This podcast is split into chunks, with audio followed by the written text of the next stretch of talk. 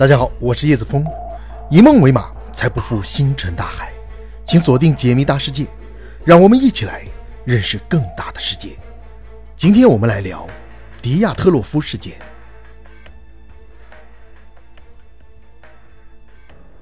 一九五九年一月，乌拉尔理工学院的十名毕业生组织了一次登山滑雪活动，登山队由伊戈尔·迪亚特洛夫担任领队。他们本次活动。是为了挑战乌拉尔山东坡的奥托尔滕山。奥托尔滕山在当地被誉为“死亡之山”，它的海拔仅有一千零九十七米，但地形较为复杂，而且天气非常恶劣，山中常有暴风雪的出现，能见度很低。不过，这群登山队员可不是一般人，他们都有二级登山证书和滑雪经验，尤其是队长迪亚特洛夫，具有非常丰富的登山和野外生存经验。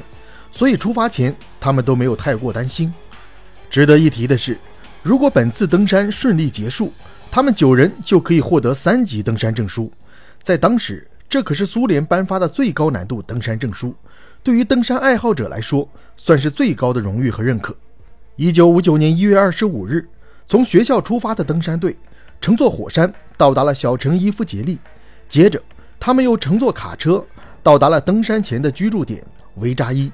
在居住点休整了两天之后，他们便开始徒步前往目的地。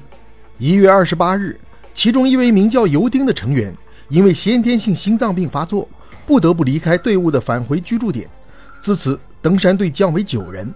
离开之前，迪亚特洛夫还和尤丁约定好，等二月十二日的时候，他们会回来和尤丁一起往俱乐部发电报。尤丁没有想到的是，这却是他最后一次见到同伴们。接下来的一切，人们从小队的登山日记和相机中追溯到了他们的经历。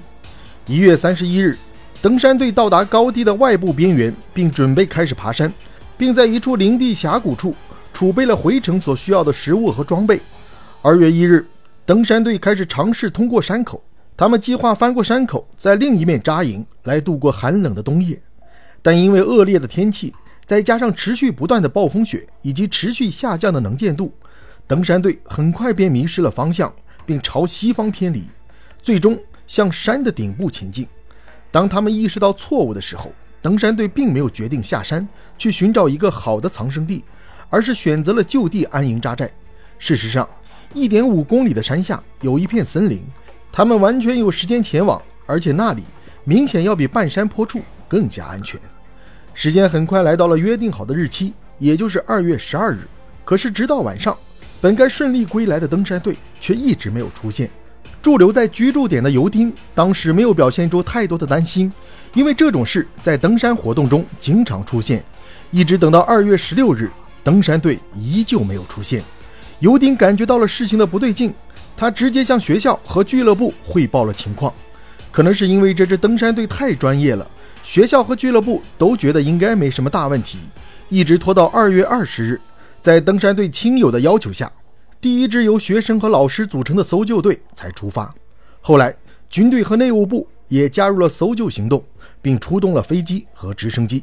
二月二十六日，搜救队发现了登山队的营地，可惜营地已经被遗弃且严重损坏。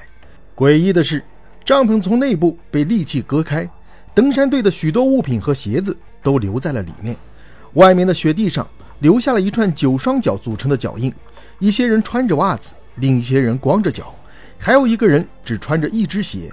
这串脚印一直延伸到山下森林的边缘，在森林边缘的一棵红松下，搜救队发现了一堆篝火的余灰以及两名遇难者的遗体。两人全都是赤脚且仅穿内衣，从地面到树上五米高处的树枝都折断了，这表示有遇难者可能曾经爬到树上寻找救援或者物资。在此后的几天里。搜救队在距离红松不远处的地方找到了三具尸体，其中就包括队长迪亚特洛夫的尸体。他们三人死亡的姿势和方向表明，他们在遭受恶劣天气的时候可能试图返回营地。搜救的工作一直没有停止，一直到五月四日的时候，剩下的四名登山队员才被发现。他们被雪埋在一个四米深的山沟里，距离红松仅为七十五米。相对于上面的队员。他们死亡时的穿着比较完整，身上还穿着较早身亡者的衣物。这四具尸体中，一名队员的头骨遭受了严重伤害，两名队员的胸骨出现了严重骨折。尸检过后，法医表示，造成如此严重的伤害需要非常强大的外力，甚至不小于遭遇车祸所受到的冲击力。让人感到诡异的是，其中一位队员的舌头和眼睛竟然消失了。至此，九位登山队员的尸体被全部发现，他们中有六人死于低体温症，其他三人则死于严重伤害。发生了如此古怪的事故，前苏联立刻展开了调查。让人不解的是，调查在同年六月就终止了，给出的结论是所有的遇难者死于强大的未知力量。调查的报告被列入了机密文件，事故的发生地也被彻底封锁了三年。